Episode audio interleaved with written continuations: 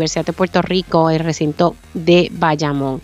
Hay varias cosas eh, que se están llevando a cabo en torno a la Junta de Control Fiscal y el, y el pago de la deuda de la Autoridad de Energía Eléctrica. También tengo información sobre New Fortress y, y el y el terminal que han construido, recuerden que pues lo construyó sin permisos y la FERC le dio la oportunidad de eh, poder sacar los permisos pertinentes. Están haciendo una denuncia sobre solicitud de información por parte del municipio de Camuy que podría estar violando la ley IPA.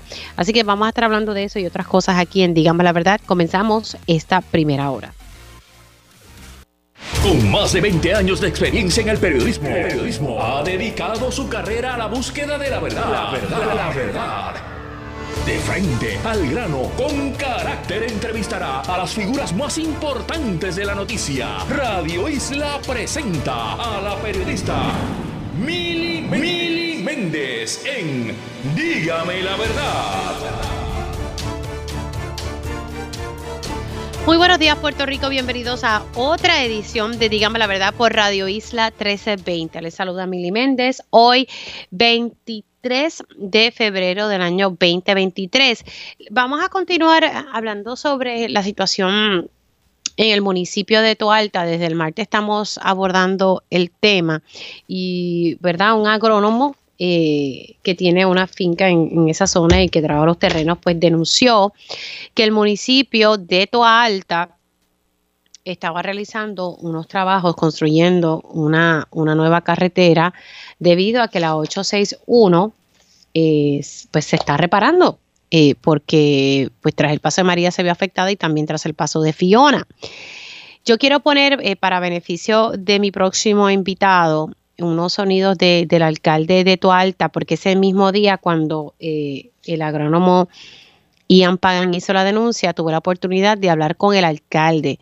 Y el alcalde sostuvo lo siguiente, vamos a escuchar qué fue lo que dijo el alcalde eh, y lo, ponemos corrido, eh, ir aquí el pasado martes aquí en Dígame la Verdad. Nosotros como municipio pues estamos viviendo una, una situación grave, ¿verdad? Por el cierre de la carretera 861 a partir del huracán Fiona. Esto se incrementó en estos pasados días al, tener el cierre del puente atirantado, que era otra de las vías alternas que tenía el municipio para poder transcurrir. Ahora solamente tenemos una sola vía, la número dos, y los tapones son kilométricos porque se unen todos los pueblos que transitan por la número dos.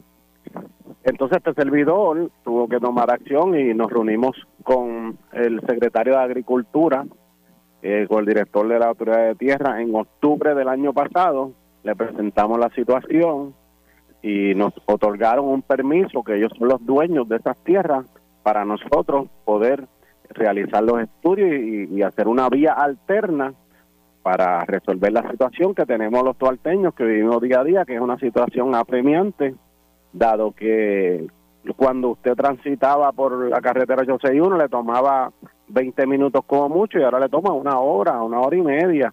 Y si hay un accidente, ni hablar, eso toma muchísimo tiempo. Ah, hay, puede haber exacto estipulado el uso del suelo, pero todos sabemos que se puede hacer una excepción y, y el, el, compromiso de este servidor es seguir manteniendo esos suelos eh, que sean agrícolas. Queremos resolverle al pueblo, porque por la experiencia que yo llevo por los 10 años con la autoridad de carretera, cuando María, que se derrumbó una, una parte, pero muy bien pequeña, comparado con el daño grande que hay ahora, tuvieron un año y pico, hace poco para diseñar un muro, para diseñarlo tuvieron casi un año, y ahora el daño es Claro, lo que pasa es que aquí las agencias tienen que cumplir con, con, su deber. Yo puedo entender, ¿verdad? La carretera tiene que cumplir y si hay que arreglar la carretera, pues se pues arregla. no no, no podemos, ¿verdad? Eh, comenzar a hacer construcciones y, y vuelvo y le pregunto, o sea, ¿Usted tiene algún otro permiso más allá del permiso de entrada de, de, agricultura? El, permiso del dueño de la, de la finca. Solo eso. El permiso de la autoridad de tierra. Bueno, ahí ustedes escucharon, eh, ¿verdad? Parte de la conversación que tuve el pasado martes. Y, y, de, y lo que él señala es que carreteras no, no ha arreglado. Así que he buscado eh, poder dialogar con el director de la Autoridad de Carreteras, el ingeniero Edwin González, a quien le doy los buenos días. ¿Cómo está? Muy buenos días, muy buenos días, Mili, buenos días al pueblo de Puerto Rico. Gracias por la oportunidad.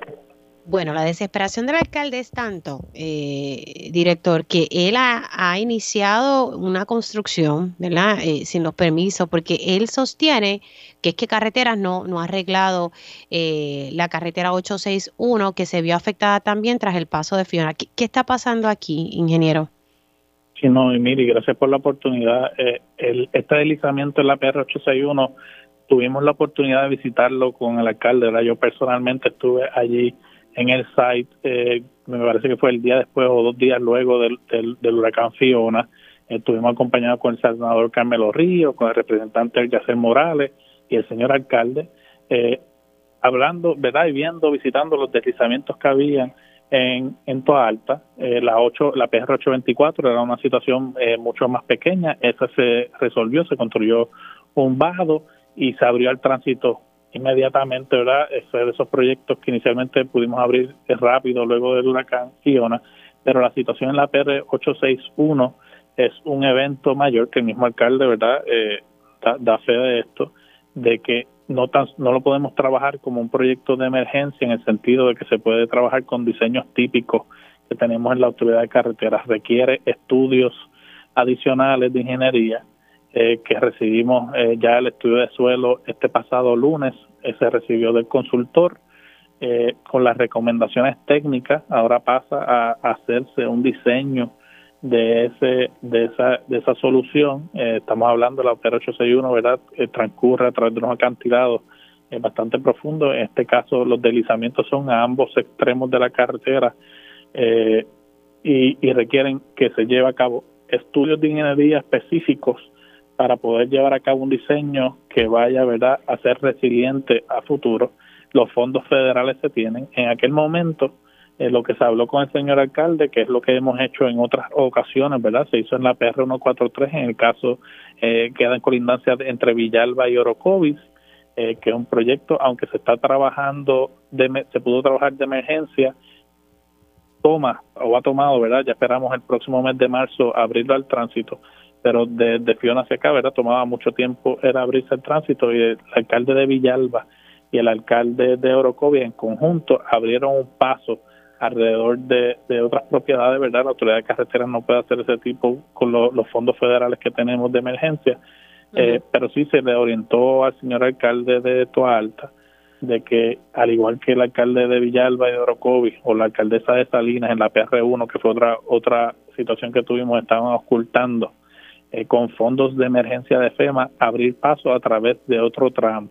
El orientó lo mismo, eh, ¿verdad? Pero ese tipo de fondos tienen que ser inmediatamente luego de la emergencia que se pueden hacer ese tipo de trabajo. Si hubo unas reuniones de seguimiento de COL3, FEMA, el alcalde, estuvo la autoridad de carretera y se le indicó en esa reunión al señor alcalde Tualta que los fondos de FEMA no, los podían utilizar, ¿verdad? Porque estaba una básicamente una ruta alterna que es la PR861 eh, que cuenta con fondos federales que nosotros en la Autoridad de Carreterita por eso tenemos los fondos para poder eh, para poder atenderla, ¿verdad? Estamos trabajando eh, fuertemente para, como te les mencioné, ya tenemos los estudios, se está ahora trabajando en el diseño aceleradamente para próximamente estar sacando subasta el, el, ese tramo y poder abrirlo a la ciudadanía lo antes posible. O sea que todavía eh, ustedes no, no tienen fecha porque esto está eh, prácticamente, como decimos, ¿verdad? En, proceso.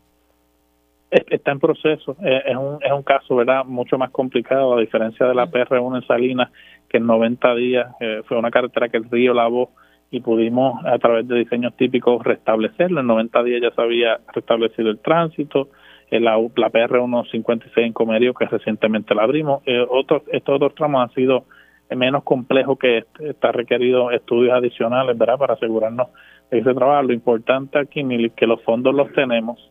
Eh, son fondos de emergencia de la Federal Highway Administration y la Autoridad de Carretera está trabajando altamente para restablecerlo. La ruta alterna que el señor alcalde eh, menciona, ¿verdad?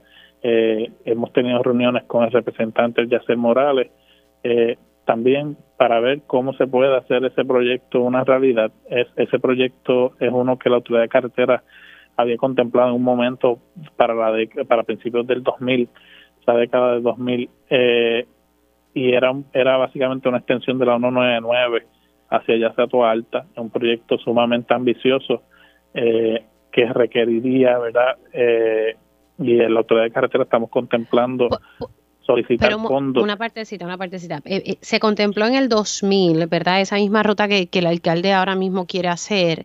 Eh, ¿Por qué no se hizo en aquel entonces si usted tiene la información? Porque es verdad, la- lo, que me, la- lo que me traen a, a relucir es que eso es un suelo rústico según el plan de uso de terreno, o sea, que, que es para uso agrícola. Y, eh, se consideró para la década del 2000, eh, lo que se tienen son, ¿verdad?, unos estudios de ruta, son estudios sumamente eh, tempranos en la etapa de planificación de, un proyecto. Eh, y, y en aquel momento lo que se nos ha indicado, es que no habían los fondos disponibles para poder atender el proyecto.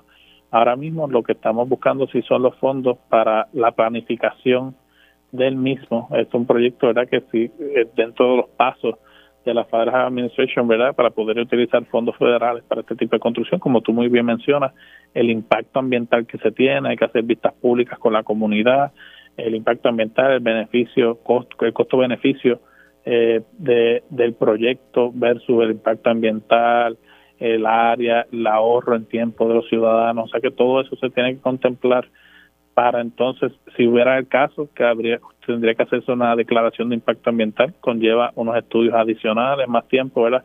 Para cumplir con todos los requisitos eh, de la Federal Highway Administration, obtener los permisos del cuerpo de ingenieros, de recursos O sea, naturales, que, que ¿verdad? carreteras sí, eh, ¿verdad? Tiene en agenda, o por lo menos eh, quisiera eh, eh, estudiar más a fondo si se puede hacer una ruta alterna exactamente donde el alcalde quiera hacerlo.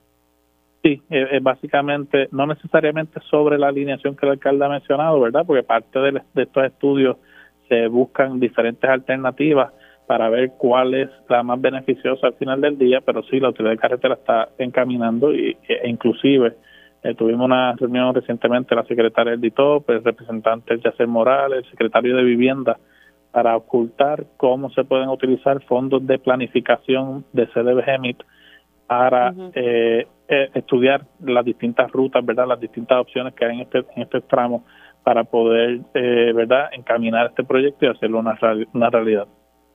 Ahora, pero ustedes no le dijeron y no orientan cuando usted me dice que se le orientó al alcalde sobre abrir paso por otra ruta como han hecho otros municipios, ustedes no le dijeron, mira, cojan por ahí, o sí. No, no necesariamente, ¿verdad? Porque ya el alcalde conoce del proyecto, si es un proyecto, ¿verdad? Que el, ca- el alcalde tenía conocimiento de este y él, ¿verdad? Conoce mucho mejor que nosotros las rutas, ¿verdad? Que hay allí dentro del tramo, conoce los dueños de las diferentes fincas eh, que estaban en el tramo, y se, y se le orientó del proceso, ¿verdad? Y él, él lo encaminó. Eh, pero este es un proyecto que, ¿verdad? Es complejo eh, y, y requiere verdad una planificación adicional y por esto quizás no lo pudo completar dentro del periodo de emergencia de- de- del huracán del huracán Fiona verdad ya, ya se convertiría en un proyecto permanente y es por eso que FEMA eh, pues le, indicó que no se podía utilizar fondos de FEMA para para construir el mismo que tendría que ser verdad fondos de la Federal Highway Administration que ya los tenemos en la Autoridad de Carretera y Transportación para arreglar la 861 pero eso no nos impide verdad de, estudiar y explorar qué otras opciones tenemos para mejorar la calidad de vida de todos los tarteños, las áreas limítrofes con, con, una, con otro corredor, ¿verdad? Que sea otra opción a la PR2 y a la PR861. Director, en otros temas, e- el puente atirantado ya se comenzaron los trabajos. Sé que en un momento dado se había cuestionado si, si realmente se estaba trabajando. ¿Ya se están eh, haciendo esos arreglos? Sí, los trabajos han comenzado, los trabajos que se están haciendo ahora mismo son de ingeniería, eh, se está haciendo una agrimensura de la, del, del deck, ¿verdad? Del, del, hablando de Rabichuela, el piso del puente, se removieron todas las barreras que se colocaron en el 2014, se está haciendo esa agrimensura, eh, verificando, ¿verdad? Si ha habido diferencias en las ondulaciones en la losa, eh, de verdad de las agrimensuras anteriores en el tiempo para verificar si los estudios están eh, adecuados, hay que hacer algún cambio a esto. A su vez, se está eh, se, está haciendo un análisis forense, ¿verdad? Y como tú sabrás, es de alto interés de todos los puertorriqueños entender qué fue lo que sucedió en el puente, qué causó esto. Y como parte de esa solicitud que el señor gobernador hizo la, a la Contralora, al Departamento de Justicia, la Autoridad de Carretera está llevando a cabo en paralelo un análisis forense eh, de, de qué fue lo que sucedió para poder adjudicar responsabilidad, darle esa información al, a la Contralora, al Departamento de Justicia y eso, ¿verdad?, ha conllevado unos estudios, no podemos eh, destruir la evidencia, que es básicamente el puente, ¿verdad?, los trabajos que se van a estar llevando a cabo allí. Eh, pero sí hay trabajo de ingeniería que está ocurriendo, el calendario continúa siendo el mismo, eh, tenemos con, reuniones continuas con el, con el contratista para asegurarnos, ¿verdad?, de que el calendario no se atrasa, buscando formas en cómo se puede trabajar en paralelo para, de ser posible, eh, abrir el puente lo antes posible a toda la ciudadanía. Bueno, vamos a ver ¿verdad? cómo trasciende. ¿Y han podido entregar los documentos a la oficina del Contralor de lo que tienen? sí, se le ofrecieron todos los documentos que tenemos a nuestra vez, igual que la Cámara de Representantes.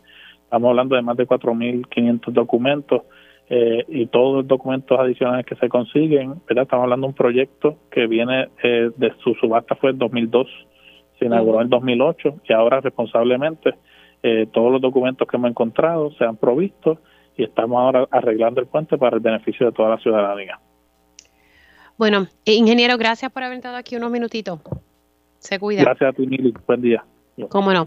Ahí ustedes escucharon al ingeniero Edwin González, director de la Autoridad de Carreteras. Estábamos hablando sobre la carretera 861, que no, no está abierta, es la carretera principal eh, para el municipio de Toa Alta. Él dice, ¿verdad?, que es un caso eh, mucho más complicado. Tienen los fondos federales, están ¿verdad? en esa etapa de ahora se trabaja en el diseño, se han hecho los estudios requeridos eh, porque pues ocurrió un evento mayor y no se puede arreglar, ¿verdad? Como lo han hecho en otras vías tras el paso de Fiona. Pero me reconoce que en un momento dado más o menos la ruta que está haciendo el alcalde ahora, que no tiene los permisos, eh, se contempló en un momento dado y todavía se contempla, ¿verdad?, construir una ruta alterna, no necesariamente como la del alcalde, pero hay que hacer, están buscando el dinero para hacer entonces un estudio y ver cuáles son las rutas eh, alternas y viables para eh, dar acceso al municipio de Tualta. Así que la realidad es que esto no va, a tomar tiempo. Por otro lado, antes de pasar con mi próximo invitado, ayer yo le había pedido una reacción a, la EPA en torno a este caso de Tualta y la información que la EPA eh, eh, por escrito que me mandó Carmen Guerrero, básicamente dice, la Agencia Federal de Protección Ambiental ha recibido querellas sobre la construcción de una carretera en la Reserva Agrícola del Valle de Bucarababones ubicada en el municipio de Toalta. La búsqueda en nuestro sistema de manejo de permiso de construcción reflejó que no se ha radicado una solicitud de permiso bajo el permiso general de construcción. Nuestra agencia estará investigando y evaluando los próximos pasos a seguir en este caso. Así que la EPA ya está eh, investigando lo que está pasando en Toalta y por otro lado, eh, ayer eh, los vigilantes del Departamento de Recursos Naturales y Ambientales pues llegaron allí y pues se citó a, personal del municipio para el lunes para entonces atender este asunto. Siendo las 10 y 16, paso con mi próximo invitado. Se ha presentado un proyecto en el Senado, el 1134. Este proyecto, y les voy a leer un extracto, eh, este proyecto fue por petición lo presentó el senador Vargas Pidot, eh, lo presentó el presidente del Senado y lo presentó el senador Carmelo Ríos. Básicamente son estos médicos generalistas que puedan y que hayan trabajado en una sala de emergencia X cantidad de tiempo, que puedan pues eh, tener una certificación como médicos emergenciólogos, ¿verdad? Así que, y lo que dice aquí, por otro lado, ante la falta de médicos especialistas es necesario fomentar y facilitar el que médicos con preparación y adiestramiento en las distintas especialidades de la medicina que cuentan con licencias aprobadas en los estados de la Unión se establezcan en Puerto Rico. Esta ley pretende reconocer mediante una cláusula general de reserva de derecho, lo que se conoce como Grandfather Clause, el esfuerzo, preparación y dedicación de aquellos médicos que durante 10 años o más han prestado sus servicios ininterrumpidamente a tiempo completo en las salas de emergencia de los hospitales en Puerto Rico, para que puedan obtener una certificación como médicos emergenciólogos. ¿Qué tiene que decir el Colegio de Médicos Cirujanos de Puerto Rico sobre esto? Le doy los buenos días al doctor Carlos Díaz. ¿Cómo estamos? Sí, buenos días. Eh, gracias por la oportunidad y, y saludos a tu radio audiencia. Pues, Doctor, ¿qué, le parece? Bueno, mira, nosotros, yo creo que cuando hay una crisis, eh, como le hemos dicho nosotros, en, en, salud en este caso, no una en cualquier, pero en cualquier otro sector, uno tiene que ser cauteloso en qué, en qué iniciativa o en qué, ¿verdad? En qué se trabaja, en qué se trabaja para resolver la crisis. Pero la, las soluciones a la crisis, obviamente, no están en facilitar o una serie de cosas que puedan caer en, en reducir la calidad de los servicios de lo que se está haciendo. Nosotros entendemos, y la Junta del Colegio Médico ayer se expresó unánimemente, en que rechazamos este proyecto, porque, primero, porque aunque hay una necesidad de médicos, lo que tenemos que hacer es inducir e entrenar más médicos. No es buscar la solución de darle unas certificaciones en Puerto Rico locales a médicos que con mucho respeto son médicos, son generalistas extraordinarios, pero que conllevan una preparación y una experiencia en otros sectores. Entonces, dar una certificación de emergenciólogo o de emergencia eh, para tratar de resolver un problema, no creo que esa es la solución. Eh, el colegio así mismo lo estableció en la Junta, no se puede no se puede debilitar el estándar de la medicina, la calidad por resolver un problema de una crisis o por el número. O sea, no es lo mismo número que, que cantidad que calidad. Eh, y el país no está para estar, ya estamos cansados de estar, eh, eh, como es cuando uno hace cosas a la ligera. Eh, y yo creo que este proyecto, lo que tienen que buscar los proyectos de Directura es buscar los incentivos para que se queden los médicos y para establecer nuevos nuevas, los, reabrir los nuevos programas que se han cerrado y buscar la facilidad de que se entrenen médicos en cada una de las especialidades, especialidades utilizando el sector privado, ser más ingenioso, pero certificar a unos compañeros en unas áreas tan importantes, emergenciólogos como alguna otra, por experiencia, yo, entendemos que esto eh, no podemos aceptarlo porque no podemos poner en peligro la calidad por resolver el problema de cantidad. O sea, pone en peligro la calidad, a pesar de que llevan años trabajando en una sala de emergencia. Pero, oye, pero ahí tienes que tener una preparación, tanto académica como con expertise, unos procesos en esas áreas que hay su especialista. ¿Y quién establece que estás capacitado para esa área? ¿La experiencia? No, no, no es meramente experiencia. Para que la gente siga esta discusión, doctor, eh, ¿cuál es la preparación de un emergenciólogo? ¿Cuánto tiempo educativo? O sea, ¿cómo es la preparación? Pues tú tienes un bachillerato que son cuatro años, coges la escuela de medicina si son cuatro más, y tienes que coger de cuatro a seis años y hasta ocho años ya una especie de emergenciología, de emergencia. O sea, porque es como una subespecialidad. Eh, en el caso mío, pues tuve que coger tres, cuatro años de medicina general, cuatro, eh, cuatro años de medicina, y tres años en, medicina interna y tres años en cardiología. Eh, o sea, son una cantidad de años que, primero por respeto a, esta preparación de estos grandes especialistas y especialistas que tiene Puerto Rico, nosotros no podemos estar eh, sacrificando nuevamente este tipo de, de, aprendizaje por resolver un problema al gobierno, por un problema a, a la situación. O sea, no es cuestión de, que eso de médico. Bueno, pero, las soluciones han estado ahí. Usted y yo la hemos hablado en, innumerables veces. Que lo que hay que hacer es atender los asuntos que realmente están provocando que los médicos se quieran ir de aquí. Claro, y que, y que se reabran y que haya el, compromiso de ser facilitadores, porque el gobierno es, es muy lento. La legislatura y los proyectos son muy lentos. Aquí hay que coger, abrir las oportunidades en el mismo sector privado, las facilidades hospitalarias que tiene el sector privado, y utilizarlas para entrenamiento. Ahí se vería pues un sentido de que queremos preservar la calidad, no eh, que haya nuevos especialistas en cardiología, en neumología, y dónde se entrenan, pues vamos a ir al sector privado, a las facilidades privadas en Puerto Rico y hacemos un programa de aprendizaje y de entrenamiento para sustituir aquellas aquellas especialidades o especialidades que se fueron de Puerto Rico, que se eliminaron porque ya no están los talleres físicos que habían antes cuando estaban los hospitales regionales y de distrito con la reforma de salud se desaparecieron todos estos talleres. Y por eso Puerto Rico empezó a, producir menos especialistas y sus especialistas. Pues vamos a eso, vamos a, redoblar esfuerzos para buscar eso, no para que dar unos certificados con todo el respeto a mis compañeros generalistas, que los apreciamos y sabemos que tienen una función extraordinaria, pero no, porque ya tenían pues 10 años de experiencia, pues ya convertidos en emergenciólogos. No, esa no es la solución, esa es la solución bien fácil. La solución de un, de un proyecto y, firmamos. No, es como de un plumazo. Eso no puede ser así. Hay que ver quién, quién, quién solicitó que se presentara ese pues, proyecto, porque fue un proyecto de petición. Fue por petición, no sabemos, de verdad, estamos averiguando eso. Salió, ayer fue que nos, enteramos de todo esto. Y ayer, mira, todos los, todos los grupos médicos, los emergenciólogos, todos, en los, todas las redes sociales, en todas, donde quiera que en todos los grupos me han llamado. Carlos, no podemos darle paso. No, no se le puede dar paso a esto. Porque a nosotros nos costó mucho sacrificio, nos costó mucho esfuerzo, mucha experiencia y mucho conocimiento para llegar a las especialidades que se tienen en Puerto Rico. Y es porque se unen pues las calidad de, calidad, de calidad y de excelencia, que Puerto Rico siempre tiene excelentes médicos, especialistas y especialistas. No podemos ahora, pues por, por excusa de que hay una crisis, pues mira, pues lo primero que hacer el proyecto es que le exijan al gobernador que declare una crisis de salud en Puerto Rico. Entonces, ante eso hay una serie de, de, de encomendar unos grupos de trabajo agresivos de buscar soluciones, no por petición, por petición yo no sé ni quién lo pide.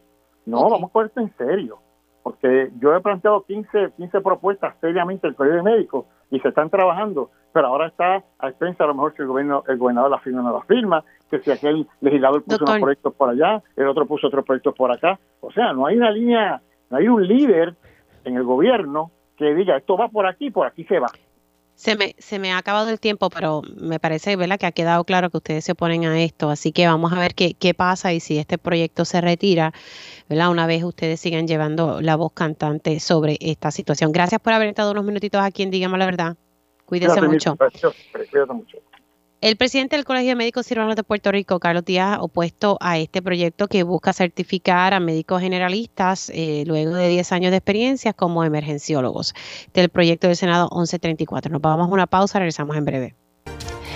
Y ya estamos de regreso aquí en Dígame la Verdad por Radio Isla 1320. Les saluda Mili Méndez. Amplía tus posibilidades y sé un educador que marque la diferencia. En Antillian Adventist University te ofrecemos certificaciones posgrado en educación bilingüe autismo y educación especial en programas trimestrales completamente en línea que te facultan para trabajar en sistemas educativos en Puerto Rico y Estados Unidos. Además, ofrecemos maestrías en educación especial, administración y supervisión. También currículo. Matricúlate en Antillian tienes que llamar al 787-834-9595. Apúntalo, busca tu bolígrafo 787 834-9595, 787-834-9595 o accede a uaa.edu. Entras a, la internet y pones uaa.edu. Siendo las 10 y 29, vamos a, darle seguimiento a, a, la situación que está ocurriendo entre vecinos en el municipio de Canóvana. Esto es un caso que ya lleva mucho tiempo en un momento dado, en el año 2021, una jueza que ya está retirada había emitido una orden provisional eh, contra doña Carmen para que dejara de prender el radio a todo volumen y que lo apagara.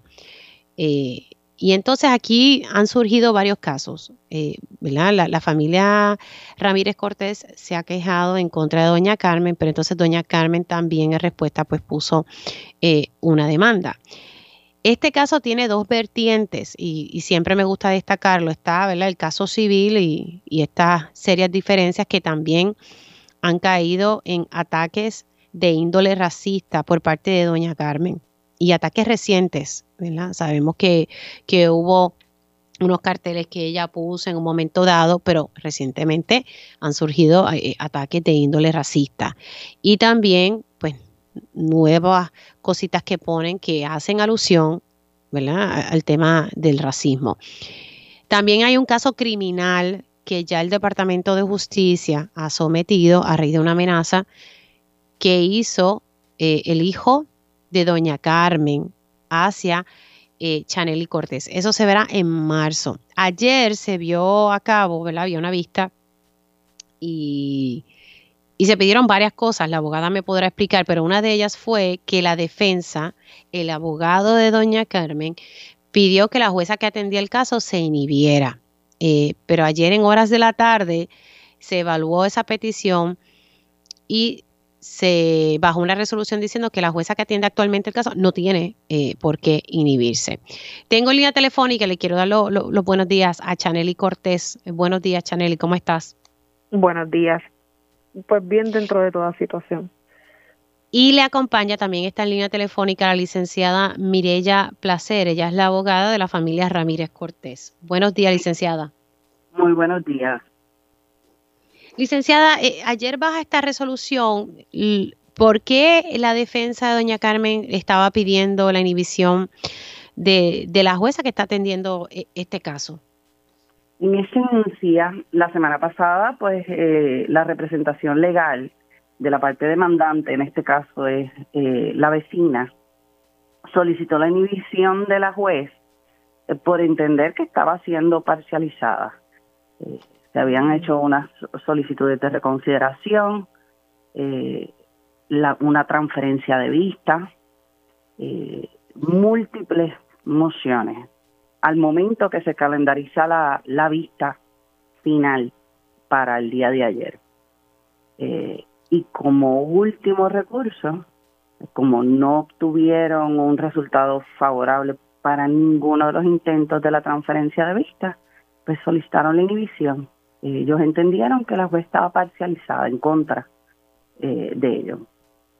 ¿Ellos presentaron alguna evidencia que mostrara esa, esa supuesta parcialidad por parte de la jueza?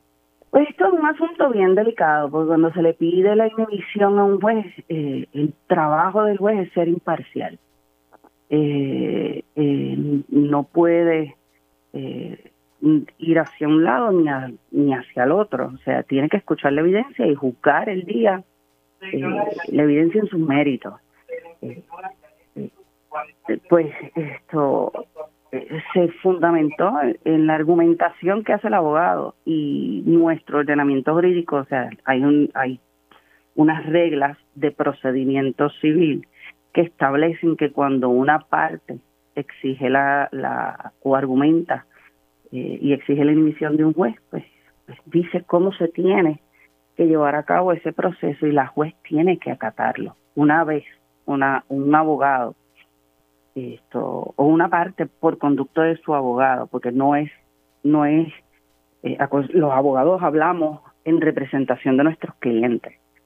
Eh, una vez el abogado levanta ese argumento, el juez se tiene, eh, tiene que cesar todo trámite en el caso y tiene que tomar la decisión, si decide o no decide, inhibirse en el caso. Se puede inhibir motu propio, o sea, por sí mismo, y si no está de acuerdo, porque entiende que no ha, no, no, no le, los argumentos no son, esto, no se sostienen, no se fundamentan, pues entonces preferir el caso al juez administrador para que asigne a otro juez de su misma jerarquía que resuelva la moción porque el, juez que está contra quien se le está haciendo esto ese ese argumento no puede resolver no, es, sentido común no lo puede resolver él mismo mm. porque obviamente pues no va a decir sí yo estoy parcializada claro pero entonces ayer otra jueza vio el caso y, y, determinó en la resolución que no tiene que inhibirse la jueza así que la jueza va a continuar con el caso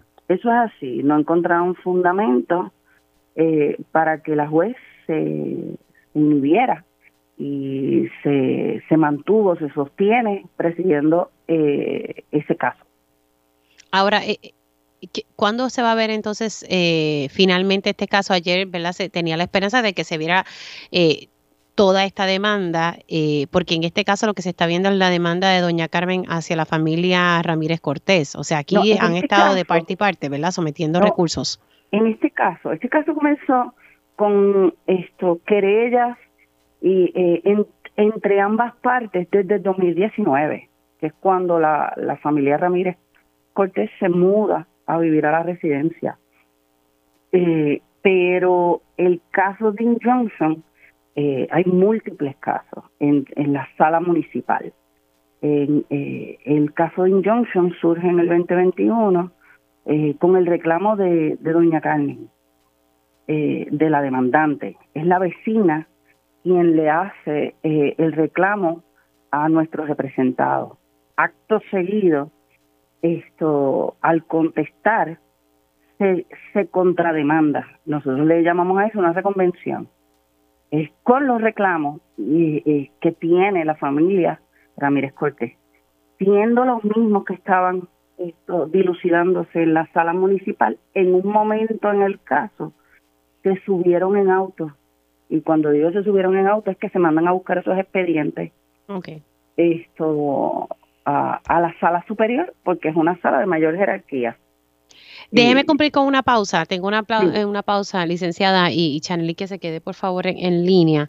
Es que quería, ¿verdad?, que, que, usted pudiese explicar esto, porque hay personas que dicen, bueno, pues que Doña Carmen es la que lo está demandando a ellos. Pues no, usted acaba de explicar que aquí hay, han surgido múltiples querellas desde el 2019 entre ambas partes. Y, y aquí hay múltiples casos. O sea, Doña Carmen demanda, pero también los Ramírez Cortés contra demandan. Hacemos una pausa y continuamos hablando de este caso ya mismito aquí en Dígame la Verdad. Y seguimos aquí en Dígame la Verdad por Radio Isla 1320. Continuamos hablando sobre el caso de Canovanas y la situación que hay eh, desde hace mucho tiempo entre, entre vecinos y que está en los tribunales la situación civil.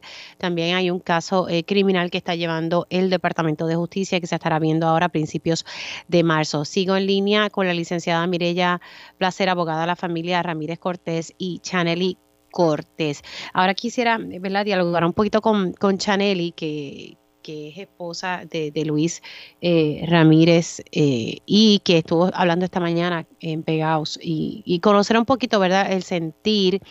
Eh, ayer hablábamos, Chaneli, en Telemundo, que la, la, la, demandante, doña Carmen, dice que, que no, que son ustedes eh, quien ¿verdad? la están hostigando, que la están oscasando, que le prenden la luz, eh, que le tiran cosas a, su área de la casa. ¿Qué, ¿Qué, tienes que decir sobre esas alegaciones que, que hace la defensa? Pues mira, la realidad de este asunto no es algo nuevo, realmente no es algo nuevo porque ese fue el patrón desde inicio que ella ha establecido con nosotros, donde realizaba querellas y a ella le encontraron en múltiples ocasiones, ¿verdad? Que no, no progresaban, no tenían, eh, eh, ¿verdad? Carecía de, fundamentos lo que ella planteaba. Eh, esto sucedió, como estaba explicando la licenciada, eh, en sala municipal.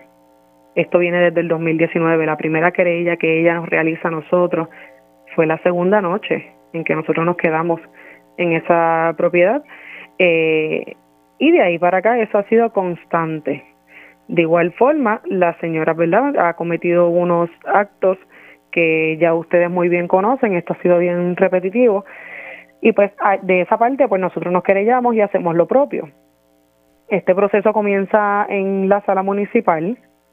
En ese, en ese proceso mientras se está dando esto, nosotros recibimos la demanda, que irónicamente yo creo que somos las primeras personas que nos ponemos contentas porque somos demandadas.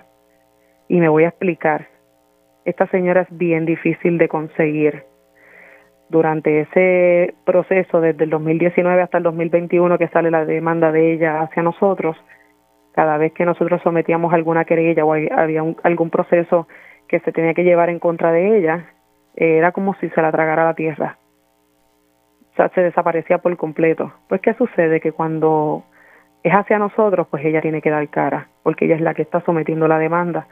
Y nosotros, irónicamente, nos ponemos contentos de ser demandados, porque estamos claros de que ella tiene que, que, que estar presente en este proceso y es de la manera en que nosotros podemos demostrar qué es lo que está sucediendo, ¿verdad? Del lado de acá.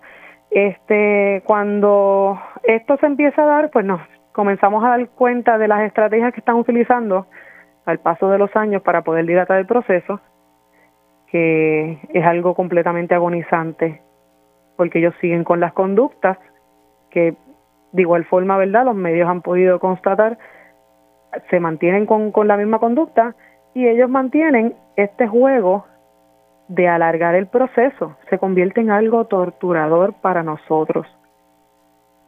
Aquí es donde nosotros hacemos el reclamo, que nuestro único reclamo ha sido siempre que se vea el, el juicio.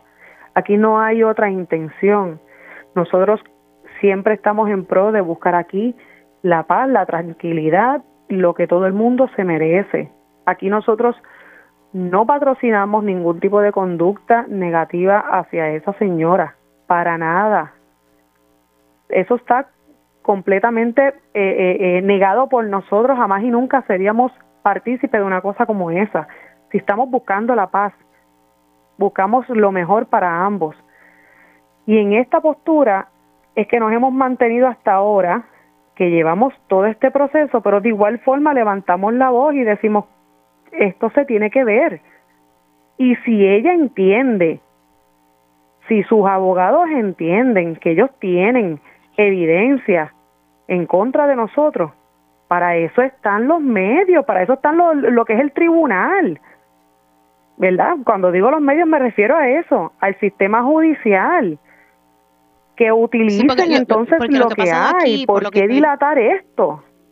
O sea, eh, lo que estoy entendiendo, siguiendo un poco tu línea, es que aquí lo que ha pasado es que no se ha, habido no se ha visto el caso en sus méritos, se sigue dilatando, se sigue dilatando. Eh, claro. Porque el abogado, ¿verdad? Los pocos medios que ha atendido aquí, innumerable se lo he dicho al licenciado Michael Corona y en mi espacio de televisión, que puede ir cuando quiera, eh, pero ha decidido no hacerlo y se lo respeto eh, él lo que sostiene es que ustedes son los que tienen, y, él presenta como unos vídeos, él se lo presentó a, ¿verdad? A, la figura del molusco, eh, unos vídeos donde supuestamente le están poniendo cosas en la verja, pega, o que le están ustedes tirando. Eh, eso es lo que se, está, alegando. Él, él incluso alega que él está buscando lo mejor para ambas partes. Él alega eso pero ¿dónde está el hecho donde debe de, realizarse, que es en el tribunal? Los medios no están aquí para juzgar, los medios no están aquí para, para determinar qué es lo que se debe de hacer y lo que no se debe de hacer, para eso es el tribunal, porque entonces no lo hace como debe ser. Si yo estoy mal, que lo demuestre. Para eso, para eso es el tribunal, hay un juez. Eh, eh, eh, ellos están siendo defendidos verdad por el por el por los licenciados que tienen. Nosotros también tenemos el equipo. Que se haga. Que se lleve a cabo nosotros queremos que se vea la demanda que se vea el injunction la urgencia está en que esto se acabe si es cierto lo que él dice que utilice el sistema judicial ahora con, con lo que pasó ayer, eh, donde se solicitó varias cosas, eh, licenciada Mireya Placer, ahora esto se aplazó hasta cuándo? El 28 de marzo. Bueno, conociendo ya lo, la, la, solicitud de, de, los abogados de la parte demandante, pues sabíamos que la vista eh, no se podía llevar a cabo. Eh, pues, pues obviamente escuchamos eh, Ah, no pudimos argumentar, porque no se puede argumentar, la juez no podía tomar ningún tipo de determinación. Sí podíamos hablar del proceso y nos aseguramos de calendarizar la vista en su fondo, que se va a llevar el 28 de marzo. Nosotros estamos preparados desde, desde antes para ver la vista. Y, y tenemos que recordar que nosotros no fuimos los abogados que comenzamos en este pleito. Y, y las instancias, las cosas, lo que sucedió anteriormente, esto pues se dio en, en eh, pues en, de buena fe tratando de buscar una solución en equidad eh, pero ha pasado tiempo y, y, el injunction es un recurso extraordinario de naturaleza sumaria que, Ahora, tiene que ver rápido. antes que se me acabe el tiempo yo, yo me quedé con la duda y sé que la jueza que atendió la orden provisional del 2021, ya ella se retiró y habló públicamente y dijo, mira, el tribunal actuó, sé que ella actuó, pero eh, eh, en un momento dado, no me quedó claro en la entrevista que le hicieron, eh, ella dijo que iba para una orden de desacato, ¿verdad? Porque la orden provisional nunca se cumplió. ¿En qué quedó eso? Eso se quedó en un limbo. lo, ah. que, lo que sucede es que en ese, eh, en ese caso, cuando eh, se trató de llegar a un acuerdo, que se hizo un acuerdo provisional y temporero entre abogados para ver si se y monitoreado por el tribunal para ver si se podía llegar a una resolución esto satisfactoria para ambas partes se ordena elevar esos, esos, esos expedientes al Tribunal Superior y se dejan sin efecto las pistas que ya habían comenzado a ocurrir en sala municipal.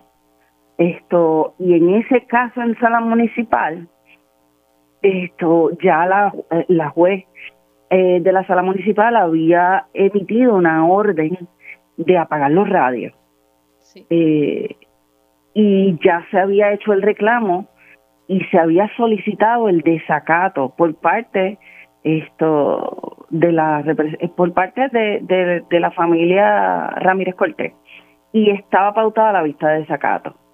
En ese momento, pues se hace, llega ese acuerdo provisional y como se recogen todos los asuntos que se están reclamando de ambas partes, pues entonces eh, se, se, se, solicita que se suban los casos y que se, y se dejen sin efectos, entonces no se ve y se queda se quedó en un limbo. Nosotros entendemos pero que esa orden provisional, pero esa orden esa orden provisional sigue vigente pese a que se elevó.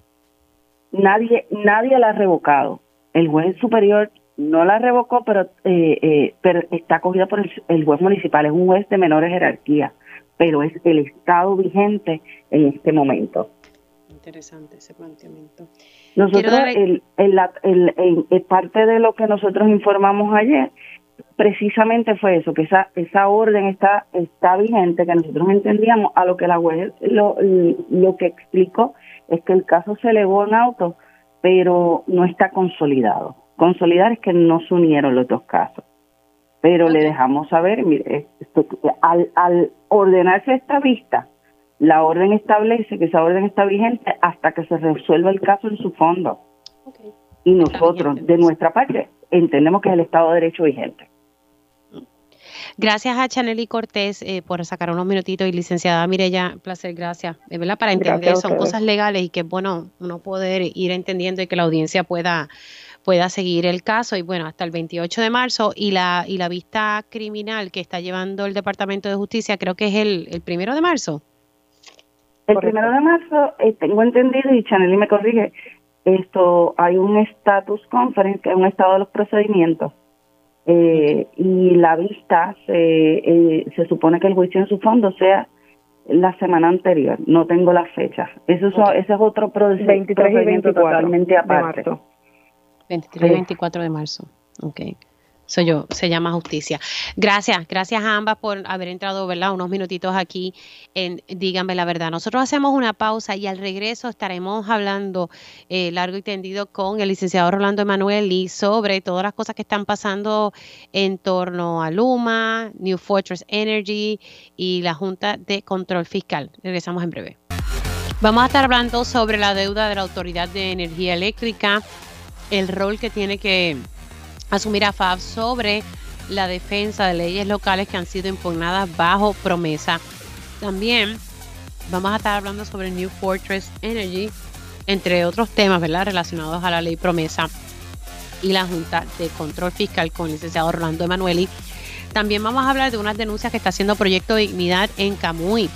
Denuncias eh, eh, que están realizando de que supuestamente están violando la ley IPA, buscando información de, de electores. Así que ya mismo vamos a hablar sobre ese tema y arrancamos esta segunda hora de Dígame la verdad.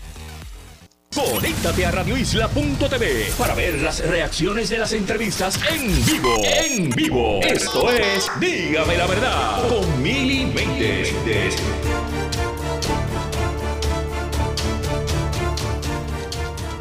Y oficialmente estamos comenzando la segunda hora de Dígame la Verdad por Radio Isla 1320.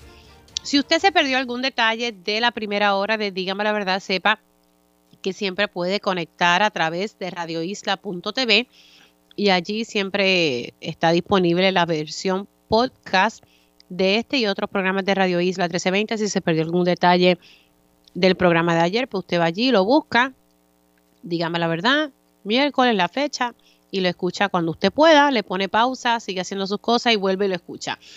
Así que tiene siempre esa opción disponible para ustedes y siempre agradecida por las personas que conectan a través de radioisla.tv y, y las personas que se encuentran en Estados Unidos que siempre nos hacen llegar sus comentarios. También está la versión de Facebook Live, que luego cuando se termine el programa siempre se, se hace disponible. Bueno, vamos a hablar sobre varias cosas de promesa y le doy los buenos días y arranco con el licenciado Rolando Emanueli. Ahora llega en Dígame la Verdad el analista y licenciado experto en promesa, Rolando Emanueli, al día con la Junta. Buenos días, licenciado Rolando Emanueli, ¿cómo está? Muy buenos días, Mili, me encuentro bien, espero que tú también estés bien. Ay, loca que sea, loca que sea viernes, no falla, mano. Ya los jueves, como dice Yolanda, uno está desbaratado. Bueno, hay varios temas estaba, hay una medida, me llamó esto la atención porque creo que lo hemos hablado en múltiples ocasiones y también lo he hablado con, el presidente del Colegio de Médicos Cirujanos que ha denunciado que, el gobierno a través de AFAP no ha defendido muchas leyes que pudiesen beneficiar a los médicos y al éxodo de nuestros especialistas, eh, porque AFAP pues no, no ha defendido unas leyes que han sido impugnadas por la Junta de control fiscal. Entonces, hay una medida que se ha sometido en el Senado, eh, creo que fue, eh, sí, fue el 22 de febrero, o sea, ayer, en la sesión de ayer, y en la Comisión de Hacienda de Asuntos Federales, que esta debe presidirla, yo creo que Juan Zaragoza, se presentó un informe positivo recomendando la aprobación de este proyecto del Senado 974 con el propósito de enmendar la ley de AFAF a los fines de definir el concepto de negligencia crasa y añadir como propósito de la FAF el defender las medidas aprobadas por la Asamblea Legislativa y cumplir con la defensa de los estatutos impugnados por la Junta de Supervisión Fiscal. Nada, en Arroyo Bichuela que, que AFAF defienda las leyes que constantemente la Junta en muchas ocasiones con éxito ha impugnado y hay unas específicas eh, para atender el éxodo de médicos que están como en el limbo eh, y que está la Junta a la espera de que AFAF defienda esas medidas. ¿Qué le parece? Mira, Mili, esto viene del proceso de promesa donde la Junta puede impugnar las leyes del gobierno de Puerto Rico. De hecho, el Tribunal de Quiebras de la jueza Taylor Swain ha resuelto que sin, sin que la Junta dé su consentimiento, las leyes no entran en vigor. Pero como quiera hay que radicar un caso. Y la Junta ha radicado una infinidad de casos impugnando leyes. Y entonces en uno de estos el gobierno apeló y en la opinión que hizo el primer circuito en Boston pues desenmascaró el trámite que sigue el gobierno para justificar las leyes. Porque según promesa si la Junta estima que la ley va en contra del plan fiscal pues entonces el gobierno tiene que explicar por qué eh, la Junta está equivocada y por qué no afecta los números del plan fiscal. Y resulta que el circuito expuso, y, para vergüenza de AFAF, que lo que hacen es realmente escribir un par de párrafos en, una, en un documento de una página y en donde no explican para nada los supuestos económicos que explican, ¿verdad?, la posición de que el, el proyecto de ley no afecta el plan fiscal y en ese sentido, el, circuito dijo, con esta información y con estas justificaciones no hay manera de entender que el, el proyecto de ley afecta el plan fiscal. Y en ese sentido, pues eh, resulta evidente que AFAF no está cumpliendo con su deber de defender las leyes. El Ejecutivo tiene que defender las leyes cuando son impugnadas en los tribunales. Entonces, a la luz de esto es que se radica este proyecto que va a establecer que cuando no se cumplen con esos deberes básicos, pues se puede incurrir en actuaciones eh, que pueden generar responsabilidad civil y criminal y administrativa. Para que la gente en AFAS obviamente tenga el peso de la ley encima en caso de que cuando la Junta impugne una ley, pues ellos no la defiendan apropiadamente. Esto puede implicar, Mini, contratar expertos que justifiquen, ¿verdad?, que la conclusión de AFAS de que no se afecta el plan fiscal. Vamos a ver el ejemplo que hay ahora mismo sometido ante la jueza Taylor Swain de las leyes laborales. Sabes que la reforma del 2017, la famosa ley 4, pues se enmendó y la Junta impugnó la ley, a pesar de que esa ley va dirigida al sector privado. Pero entonces, en realidad, eh, no, no se presentó la prueba pericial que justifica el que esas leyes se mantengan en vigor porque no, no afectan las finanzas del gobierno de Puerto Rico. Y, eso es parte de los deberes que esta ley le impondría, ¿verdad? Que, que haga todas las diligencias necesarias a los fines de justificar que las leyes no son eh, inválidas. Y porque imagínate todo el esfuerzo que se invierte aprobando las leyes, ¿verdad? Primero identificando el problema, recibiendo la información de las personas o entidades afectadas, pasando por el proceso de erradicar la ley, vistas públicas, las sesiones de cada uno de los cuerpos, que se pongan de acuerdo ambos cuerpos, someter el proyecto al gobernador, que el gobernador eh, lo firme, todo eso cuesta muchísimo dinero y entonces cuando la Junta objeta el proyecto viene a FAS y no lo defiende. Eso es una irresponsabilidad. Así que me parece que dentro del contexto que vivimos en esta colonia, donde una junta de siete personas no electas puede eh, derogar leyes, pues eso es una gestión que, es importante que se haga y, no hacerla es una irresponsabilidad del gobierno. Yo, eh, y hay que ver si el gobernador, si eventualmente esto, ¿verdad? Eh, pasa a ambos cuerpos, pues entonces a ver si el gobernador entonces firma una legislación como esta, que esa es ¿verdad? Otro, otra de las preguntas. Ese es el problema, que él ha sido siempre defensor de las prerrogativas de la Junta de Control Fiscal y, en ese sentido, pues eh, habría que pensar que, él podría estar inclinado a no firmarlo y eso sería eh, tremendo desastre porque él firma la ley. Cuando la Junta interviene, radica el pleito en el tribunal es porque él firmó la ley. Entonces, no va a firmar un proyecto de ley que le exige a sus propios funcionarios a tener la mayor rigurosidad posible para defender las leyes es, un contrasentido, pero no es la primera vez que el gobernador se comporta de una manera que no hay manera de entenderlo. Pasemos entonces al, otro al otro tema, ¿verdad? El tiempo dirá si el gobernador firma esta legislación y, en qué termina. Pero entonces, eh, sobre el tema de New Fortress Energy, eh, y para quienes ¿verdad? estén conectando, New Fortress Energy eh, pues, tiene en la central de San Juan, unidades 5 y 6, tiene un terminal y es pues ahí se está utilizando gas. Y aquí hay varios asuntos con New Fortress Energy, que es la, empresa matriz de Genera PR, que es la nueva empresa que va a estar administrando la generación de energía aquí en Puerto Rico. New Fortress Energy había, construido este terminal sin el permiso de la FERC, que ese fue otro asunto. Al final del día, la FERC le dio el espacio eh, para poder eh, solicitar los permisos, nada, legalizar lo que hizo de manera ilegal. Ahora, salió y quisiera que usted me lo pudiese explicar, ¿verdad? Un documento aquí de unas 16 páginas eh, que está relacionado con New Fortress y, que busca, ¿verdad? O tiene una intención de mantener en secreto unos documentos que, que son importantes para evaluar los riesgos de este terminal que fue construido sin los permisos.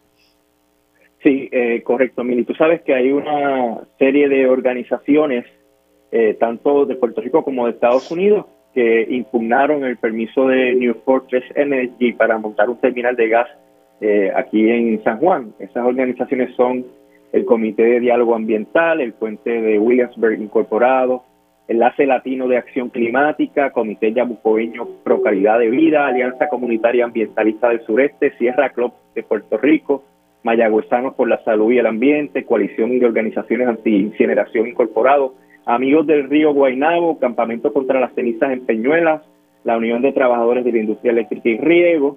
Y, las menciono, Mili, porque en realidad se merecen eh, que el pueblo de Puerto Rico conozca esta información y se quiten el sombrero porque han dado unas batallas bien grandes en, en estos asuntos ambientales y también en el asunto de Luma.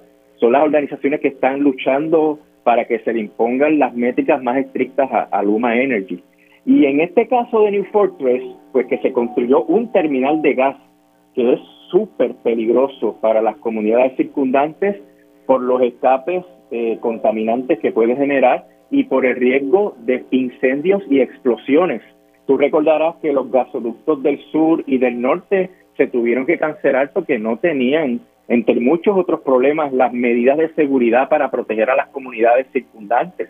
Y en, todo el planeta han ocurrido accidentes terribles, donde ha habido explosiones que han devastado poblaciones, eh, porque el, gas natural es, altamente explosivo. Pues resulta que New Fortress que para colmo no tenía permiso, pues el negociado, la Comisión de Energía de Estados Unidos le permite seguir operando, pero que someta la información, pues ahora no quiere dar una información que es vital para entender el riesgo y es la información sobre cuáles son los impactos que tiene en términos de seguridad a las comunidades circundantes. Es decir, que quieren que le den un permiso para que se les conceda un permiso sin decirle a las comunidades cuáles son los riesgos a los cuales están exponiendo. Además, se supone que ellos se hubieran reunido con todas las organizaciones y comunidades eh, circundantes y con interés para exponerle y explicarle estos riesgos y no lo hicieron.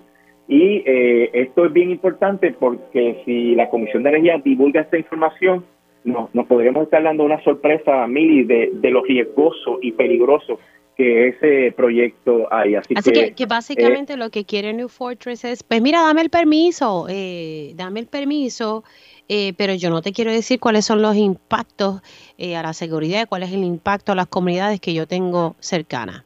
Básicamente es eso. Exactamente, esa es la barbaridad que, que está pretendiendo New Fortress, matriz de Genera PR, para que las comunidades y los grupos ambientalistas estén a ciegas sobre a qué se pueden exponer en caso de que haya algún accidente, algún escape de gas natural, etcétera. Eh, y, eso, pues, no lo debe permitir, permitir la Comisión de Energía de, Estados Unidos, pero en todo caso siempre hay, ¿verdad?, un poder que decide. Eh, y, en, ese sentido, pues, pienso que es importantísimo para que haya una participación real de las comunidades, porque estos procesos requieren participación y que puedan opinar y presentar pruebas. Hay que saber a qué nos enfrentamos para poder presentar la prueba más puntual y de mayor valor probatorio para contradecir a New Fortress. Así que eh, es eh, indispensable que la comisión autorice la divulgación de la información. Y cuando, bueno, nada, eso se, se, se informará en, en, su momento. Correcto, sí, saldrá la decisión en su momento y si es que se divulgue, pues nos enteraremos y podemos darle seguimiento aquí en Dígame la Verdad. Bueno, y tristemente ayer se informó, ¿verdad?, que, un empleado de Luma eh, falleció, ¿verdad? Creo que fue que al tocar una, línea viva y pues mucha lástima, ¿verdad?, porque hay eso pasado. Me trae el tema de que sacó hoy el periódico El Vocero en su primera plana que Luma reporta su utilización de fondos federales para la reconstrucción. Hace tiempito eh, habíamos hablado sobre la lentitud de ellos, ¿verdad? Solicitarle a FEMA eh, eh, la autorización de unos fondos y de someter proyectos. Incluso hubo diferencias diplomáticas entre Luma y FEMA. Y lo digo porque FEMA fue muy cauteloso al emitir unas expresiones, pero sí dejaba claro porque Luma en un momento dado decía que habían sometido ciento y pico de proyectos cuando la realidad no llegaban yo creo que ni, ni a 10 ni a 6 eh, y se estaba jugando mucho con las palabras y con, con los tecnicismos que, que, tienen estas solicitudes. Ahora surge que pues que de 144 millones para obras de mejoras, eh, Luma ha utilizado 55 8 millones, según divulga aquí el, periódico El Vocero. Y, y, si usted lee el artículo, pues hay varias instancias donde eh, se está detallando eh, cómo Luma ha estado utilizando eh, estos fondos federales. O sea que la cosita va como un poquito a, a suero de brea, licenciado. Sí, mira, Mili, esto es grave porque una de las eh, uno de los planteamientos que hizo Luma para que le adjudicaran este contrato era que iba a estar asociada a una entidad experta en la solicitud y manejo de los procesos de fondos federales con FEMA. Esa entidad, al final del camino, no firmó el contrato, que, las representaciones que se hicieron era que era parte del equipo de Luma. Y, y poco a poco fue desapareciendo del panorama. Entonces, cuando empezaron a surgir los detalles de que el no tenía el personal suficiente para cumplir con las obligaciones del contrato, que no tenía los celadores, también se señaló, y lo hablamos aquí, que no tenían entonces la capacidad de utilizar con la celeridad necesaria los fondos federales de la reconstrucción. Y mira, Mili, aquí estamos hablando de más de 10 mil millones de dólares. Y fíjate el ritmo que, llevan, que no han podido gastar ni siquiera la mitad de lo que le han asignado para mejoras que obviamente son indispensables a la luz de, como ellos dicen, del estado deteriorado en que se encuentra el, el sistema eléctrico.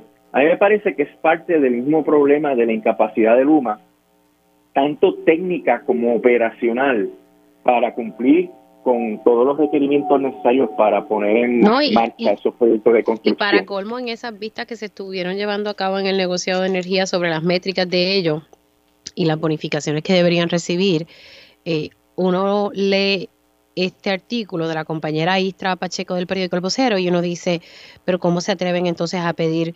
Eh, ¿verdad? Que, no se les exija métrica, que no tengan que pagar penalidades y que a eso se le dé eh, bonificaciones. Porque mira, según lo que está poniendo Istra también en sus redes sociales, o sea, Luma apenas ha limpiado vegetación en 6.5% de las líneas de transmisión y 5% en la de distribución. Gastaron 1.3 millones por encima de lo asignado a, a esas labores y precisamente en las métricas del negociado, ellos querían que se le aumentara el presupuesto para eso y como que se redujera un poco la, la, las millas que ellos tienen que, que limpiar por vegetación. Eso me parece que es una falta de respeto. Totalmente inaceptable, Mili, porque la fuente principal de las interrupciones es porque la vegetación hace contacto con las líneas y eso crea obviamente estos, fenómenos que, hacen que el sistema salga. Y el hecho de haber solamente limpiado del 5 al 6% ¿verdad? de transmisión o, distribución eh, es realmente ridículo, porque el resto del país está eh, hirsuto, peludo con la vegetación. Y, y, eso va a hacer que el sistema siempre esté en un estado eh, precario y que puedan ocurrir incidentes que dejen gran, gran parte del país sin luz, sino todo el país. Eh, el, el problema de la vegetación es un asunto que amerita una prioridad eh, grandísima por la eh, por el clima nuestro, por la condición de un país boscoso y montañoso. Tú recuerdas que ellos le dieron un contrato a un pasado vicepresidente que no tenía ninguna compañía de, de dar este tipo de servicios y que se lo dieron para montarlo de la noche a la mañana, ¿verdad? Pues es, parte del proceso de que ellos hayan tenido tan poco desempeño en, en este trámite de la vegetación, porque le querían delegar esta situación a una persona que le estaban dando el contrato solamente por sus vínculos con Luma y esa persona no tenía ni siquiera los empleados ni el equipo para, para hacer ese servicio. Es lo que se monta esa compañía, lo que se contratan los empleados con la situación que hay en Puerto Rico, que no se encuentra mano de obra diestra, etcétera, pues eso hace que todo se atrase y entonces quienes pagamos la consecuencia somos nosotros, porque para colmo sale también en la noticia que el UMA se excede en el presupuesto. Sí. Que, que gasta más de lo que supuestamente debe eh, gastar y, eso también la pregunta, el la pregunta que la gente tiene que estar haciéndose licenciado en las casas es por qué no hay consecuencia, ¿verdad? Eh, porque uno no quiere ser injusto aquí con ellos, pero ¿dónde están las consecuencias cuando salen este tipo de, información? Déjeme cambiar el tema rapidito porque no quiero que se nos acabe el tiempo y no y no tengamos la oportunidad de hablar un poco sobre la vista del martes y el y el nuevo documento de divulgación de la deuda de la Autoridad de Energía Eléctrica. Tengo dos minutitos. ¿Qué, qué está pasando ahí? Sí, mira, Mili, el martes es la vista donde de manera virtual las partes opositoras vamos a exponer los fundamentos por los cuales el escrito de divulgación es insuficiente. Esta etapa no es para discutir el plan como tal, sino para discutir un escrito que describe todo lo que ha pasado con la autoridad y con el plan para que los acreedores que en su momento vayan a ejercer su voto tengan toda eh, la información. Pues la, el proceso ha generado una lluvia de críticas en contra del documento eh, por ejemplo, el sistema de retiro de la autoridad, eh, la UTIER, están planteando que no tiene suficiente información para entender el impacto económico que tiene eh, ese plan de ajuste de la deuda en Puerto Rico, que no explica claramente de dónde se va a financiar el sistema de pensiones, que no hay detalles ni explicaciones por qué si el sistema de retiro tiene prioridad de pago bajo el Trust Agreement, ¿por qué lo pusieron último en la fila? Porque eso fue lo que hicieron, que lo pusieron último. Y asimismo los bonistas están objetando eh, la oferta que le hace la Junta en el plan de 50%, piensan que se puede pagar más. Fíjate la controversia que hay, Mili. Los bonistas dicen que la autoridad puede pagar más y el resto dice que, que no puede pagar lo que la misma Junta está prometiendo pagar. Porque eh, el sistema de retiro y la UTIER, eh, en términos de cuánto se le ha dado a los bonistas, pues entienden que se le ha quitado cantidades importantísimas para las operaciones de la autoridad que hacen que el plan tenga problemas de ser confirmado por no ser viable. Eh, y toda esa discusión se va a tener el, el martes. La jueza eh, ha sido, eh, ha tenido una rutina que es interesante, donde luego de escuchar los planteamientos, ella tiene un escrito donde expone más o menos qué es lo que ella va a resolver. yo esperaría que eso ocurriese y que le diga a la Junta qué es lo que falta completar, porque de seguro eh, la jueza va a encontrar lagunas y ah, deficiencias en el documento. disculpe que la interrumpa, eso significa que la vista es el martes que viene, si entendí bien. El martes que viene, ah, sí, este, y hay obviamente una actividad frente al Tribunal Federal eh, de protesta de todas las personas que entienden que no deben proceder estos aumentos y que no debe proceder eh, el plan de ajuste de la deuda según ha sido preparado por la Junta de Control Fiscal. Así que la, la jueza podría autorizar el el documento en ese momento o podría decir a la Junta, mira, hazle estos cambios porque en realidad sin estos cambios yo no lo puedo autorizar. Pero lo más importante, Mili, es que de ahí va a salir el itinerario para el proceso de confirmación, que la jueza tiene la expectativa de que se haga en julio. Y ahí entonces las partes que tengan objeción, todas las entidades, MIDA, la Cámara de Comercio, el Centro Unido de Detallistas, la Asociación de Economistas, todos los que les preocupe el futuro económico de Puerto Rico y por ende la calidad de vida de Puerto Rico tendrían la oportunidad de erradicar objeciones al plan de ajuste de la deuda, a los aumentos por diferentes razones y motivos, como el impacto en, los residenciales, en las personas de pocos recursos, el impacto en la economía, el impacto en los restaurantes. Yo creo que ese proceso requiere que todo el mundo participe, Mili, y que todo el mundo exponga, porque no es ir al periódico, no es ir a la radio a quejarse, ah, qué malo es esto, no, es ir allí a la corte y presentar específicamente las objeciones y decirle a la jueza por qué no puede confirmar este plan de ajuste de la duda con esos aumentos. Gracias, licenciado. Un abrazo, se me cuida mucho. Siempre la El licenciado Rolando Emanuel, experto en la ley promesa, explicando lo más reciente y lo que va a pasar el próximo martes relacionado con la deuda de, relacionado con la deuda de la Autoridad de Energía Eléctrica. Hacemos una pausa y regresamos en breve. Y ya estamos de regreso aquí en Dígame la Verdad por Radio Isla 1320. surgió ayer una denuncia donde eh, uno de los portavoces de Proyecto Dignidad ha señalado, ¿verdad?, eh, un fuerte cuestionamiento sobre violaciones a los derechos de intimidad, específicamente la ley IPA, y, que pudiese ser eh, utilizado para asuntos políticos partidistas, eh, utilizando fondos municipales. Esto es en Camuy. Y, tengo en línea telefónica a Nelson Albino Ruiz, quien está haciendo estas denuncias como portavoz de Proyecto Dignidad. Saludos, buenos días, ¿cómo está?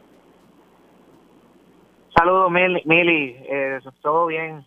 Primero, quiero hacer una breve, una breve aclaración, que, que, no, no se vaya a malinterpretar. Que yo soy miembro bona fide, ¿verdad?, del partido Proyecto Dignidad, pero que no soy portavoz per se, ¿verdad? Los portavoces del partido pues son los, las personas del liderato. Ah, bueno, el comunicado de prensa dice, ¿verdad?, que, es uno de los portavoces, así que eso fue lo, lo que leí. Bueno, aclarado el punto, ¿verdad?, que pero sí pertenece al, al a Proyecto Dignidad como ciudadano elector y afiliado es correcto, sí. Ok, está bien, va a tenerlo claro porque en el comunicado dice uno de los portavoces. ¿Cuál es la preocupación que usted tiene, ¿verdad? como integrante de, Proyecto Dignidad sobre lo que está pasando en Camuy? ¿Qué es lo que está haciendo el alcalde? Bueno, eh, sí, eh, me hace el, acercamiento el presidente del, del Proyecto Dignidad en Camuy y otros ciudadanos de Camuy de que eh, se está exhortándoles a ellos a firmar unos un formulario formulario eh, que donde está solicitando el municipio está solicitando a las personas que lo llenan información que eh, entienden que es íntima que es información que está que, que lacera sus derechos constitucionales y civiles porque les está preguntando información personal que ellos entienden que no se sienten cómodos con brindarla, eh, primeramente porque no confían también en, la capacidad general, el historial que tiene nuestro gobierno con el uso de la información. Y ellos entienden que se siente, que, el alcalde está lacerando su información, sus derechos constitucionales y civiles y, estamos hablando porque mando también, usted mandó aquí, eh, eh, lo que dice el alcalde, por lo que estoy viendo aquí de los documentos que, se suministran, es que buscan hacer como un cuestionario, ¿verdad? O levantar datos estadísticos que nos permitan conocer las necesidades de nuestra población, eh, o sea, de, de, la población de, de Camuy y... O sea, la gente entiende que no, que, que esa tal vez no es la intención del alcalde. Bueno, el alcalde, ¿verdad? Él, ha dicho en los medios que no es su intención, eh, pero hay personas en el municipio de Camuy que no lo ven de esa forma, que ellos entienden que el, que el, que el alcalde pues no, tiene, no el alcalde per se, vamos a decir el formulario, el formulario pues puede lacerar las preguntas que el formulario hace, pueden lacerar su derecho a la intimidad. Ok, pero las personas están, tienen la opción de no llenar esta encuesta, pues esto no es obligatorio. Bueno, lo que sucede, eh, lo que lo que sucede, bueno, no tenemos información de que sea obligatorio, pero sí, eh, sí, sí tenemos la, información de que están exhortando eh, empleados municipales y exhortando a ciudadanos a que lo a que lo llenen y, la información del, del cuestionario, pues, es bastante delicada. Algún tipo de acción que usted vaya a tomar o que usted sepa que las personas que están preocupados con este cuestionario vayan a realizar? Bueno, las personas que han estado, que están eh, preocupadas con esto, pues sí, no, han dicho que van a tomar acción en particular, pero sí han, discutido y han analizado lo, cualquier, todo está sobre la mesa, decirlo de esa forma. Bueno, pues vamos a ver la que tiene que decir el, alcalde eh, sobre este cuestionario que se le está mandando a las personas. Eh, gracias, don Nelson Albino Ruiz, por, por entrar aquí unos minutitos en Dígame la Verdad. Muchas gracias, Meli. ¿Cómo no? Ahí ustedes escucharon a Nelson Albino Ruiz haciendo esta, ¿verdad? Esta preocupación. Él levanta, ¿verdad? Este cuestionamiento eh, a raíz de la preocupación de muchas personas que le han traído de que con este cuestionario que está mandando el alcalde, y que lo que estoy viendo aquí, según lo que ellos suministran, cuando digo ellos, ¿verdad? El eh, Proyecto de Dignidad suministra en su comunicado, el alcalde dice que lo que está tratando es de de levantar unos datos estadísticos, ¿verdad? Para conocer las necesidades de la población, especialmente en casos de emergencias eh, por eventos atmosféricos o salubristas, ¿verdad? Eh, esa es la, información y la denuncia que ellos están realizando. Bueno, ahora a las 11 y 31 voy a pasar con, con mi siguiente invitado, que es el doctor Miguel Vélez Rubio, rector de la Universidad de Puerto Rico, recinto de Bayamón. Buenos días, doctor, ¿cómo está? Muy bien, gracias a Dios y ustedes. Todo bien, todo bien. Loca porque llega el viernes. Bueno, tenemos que el, recinto de Bayamón eh, está, está muy activo y va a tener una, una casa abierta. Cuénteme un poquito, rector. Sí, es correcto. Este sábado a partir de las 8 de la mañana vamos a tener una casa abierta dirigida a dos, dos grupos, principalmente eh, a los admitidos ya a la Universidad de Puerto Rico en Bayamón para comenzar estudios en agosto.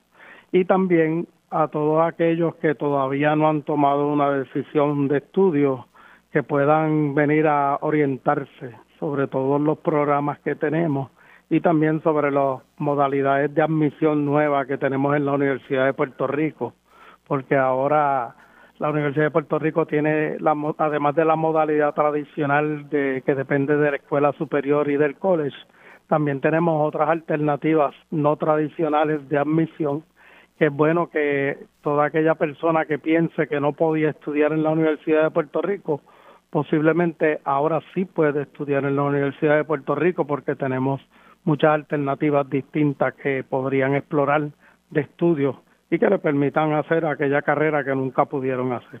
Ahora no dependen del college nada más, ya pueden venir aunque no tengan el college.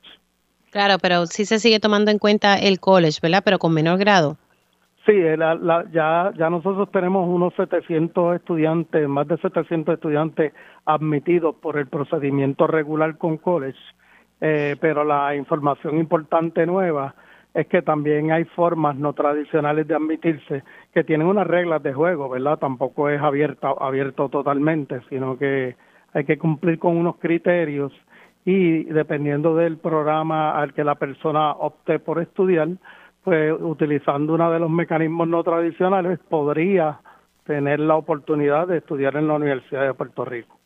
Y, esto, y esto es de todo el sistema de la Universidad de Puerto Rico, pero en Bayamón este sábado los vamos a estar orientando específicamente sobre los programas disponibles en la Universidad de Puerto Rico en Bayamón. O sea que es importante aquí que es para estudiantes nuevos y también estudiantes ¿verdad? que ya, ya forman parte del sistema.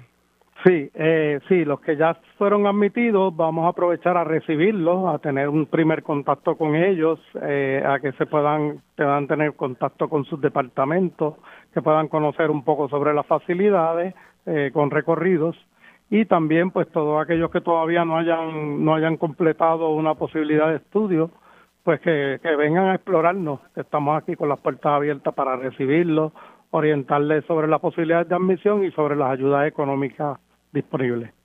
Así que nada, es este sábado 25 de febrero a las 8 de la mañana, allí en la Universidad de, Puerto Rico, en Bayamón. Rector, gracias por haber entrado unos minutitos. Muchas gracias a ustedes por la oportunidad y les esperamos a todos. Cómo no. Hacemos una pausa aquí en Dígame la Verdad y al regreso estaremos hablando con Mayra Santos Febres. Y ya estamos de regreso aquí en Dígame la Verdad por Radio Isla 1320. Les saluda Mili Méndez y ahora vamos con la escritora y la profesora Mayra Santos Febres.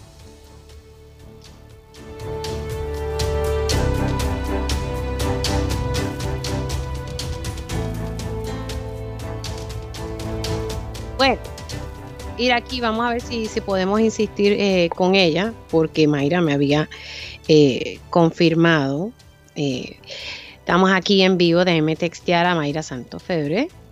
Ah, ok, vamos a. Bueno, en lo que contesta Mayra Santos Febre, pues entonces ir aquí.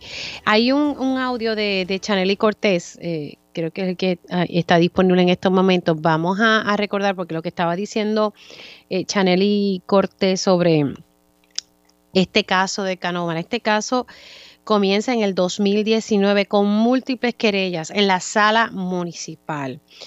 Eh, y luego de, de esas múltiples querellas de parte y parte eh, que se estaban viendo en la, sala, eh, en la sala municipal, se emitió en el 2021 una orden provisional. Esa orden provisional lo que pedía, lo que ordenaba, era que la vecina, doña Carmen, apagar a los radios. En esa orden provisional se explica claramente que el Departamento de Recursos Naturales fue y, e hizo un estudio sobre ruidos y, todo eso. Eh, y se ordenaba que tenía que apagar los radios. Eso fue lo que ustedes escucharon ahora ahí en la pausa, que la abogada de la familia Ramírez Cortés está explicando, la licenciada Mireya Placer, que ella entiende que está vigente porque nadie la ha revocado. Esa orden provisional, la jueza que, que la emitió y que ya está retirada, eh, se había emitido, ¿verdad? Eh, una orden de desacato.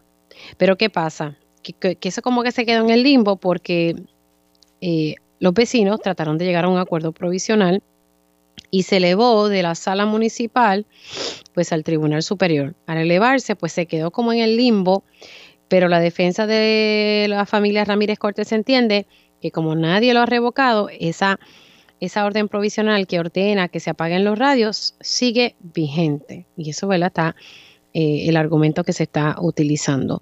Y por otro lado, eh, en el 2021, pues doña Carmen demanda a sus vecinos, los Ramírez Cortés, y ellos pues explican que irónicamente se alegran de que hayan sido demandados porque entonces ahí doña Carmen tenía que dar cara. Cuando usted demanda, pues usted tiene que, ver el recurso que usted está eh, presentando.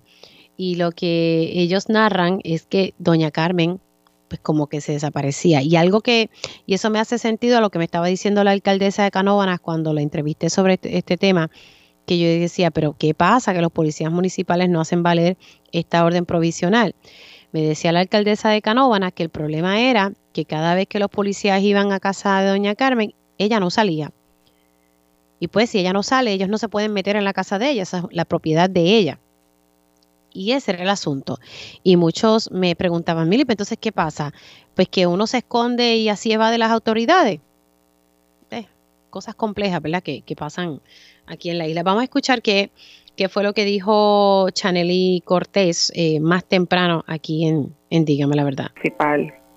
Esto viene desde el 2019. La primera querella que ella nos realiza a nosotros fue la segunda noche en que nosotros nos quedamos en esa propiedad eh, y de ahí para acá eso ha sido constante. De igual forma, la señora ¿verdad? ha cometido unos actos que ya ustedes muy bien conocen, esto ha sido bien repetitivo, y pues de esa parte pues nosotros nos querellamos y hacemos lo propio. Este proceso comienza en la sala municipal. En ese, en ese proceso, mientras se está dando esto, nosotros recibimos la demanda, que irónicamente yo creo que somos las primeras personas que nos ponemos contentas porque somos demandadas. Y me voy a explicar. Esta señora es bien difícil de conseguir. Durante ese proceso, desde el 2019 hasta el 2021 que sale la demanda de ella hacia nosotros, cada vez que nosotros sometíamos alguna querella o había algún proceso que se tenía que llevar en contra de ella, era como si se la tragara la tierra. O sea, se desaparecía por completo. Pues, ¿qué sucede? Que cuando es hacia nosotros, pues ella tiene que dar cara, porque ella es la que está sometiendo la demanda. Ahí ustedes escucharon lo que dijo Chanely Cortés más temprano aquí en Dígame la Verdad. Y ahora sí tenemos a, Mayra Santo Febre. Buenos días, Mayra. Buenos días, ¿cómo estás? Todo bien. Tienes menos tiempo porque no te conseguí a, la hora, pero precisamente este era el caso que queríamos comentar. Cierto.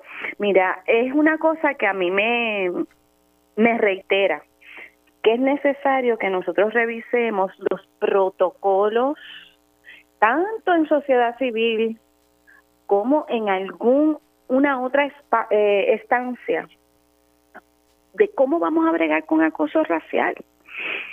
Porque pues sí está la cuestión del ambiente, la convivencia, todas estas cosas, pero no sabemos cómo trabajar para defendernos y para enfrentar situaciones como esta de acoso racial que se están dando cada vez de manera más eh, frecuente en nuestra sociedad.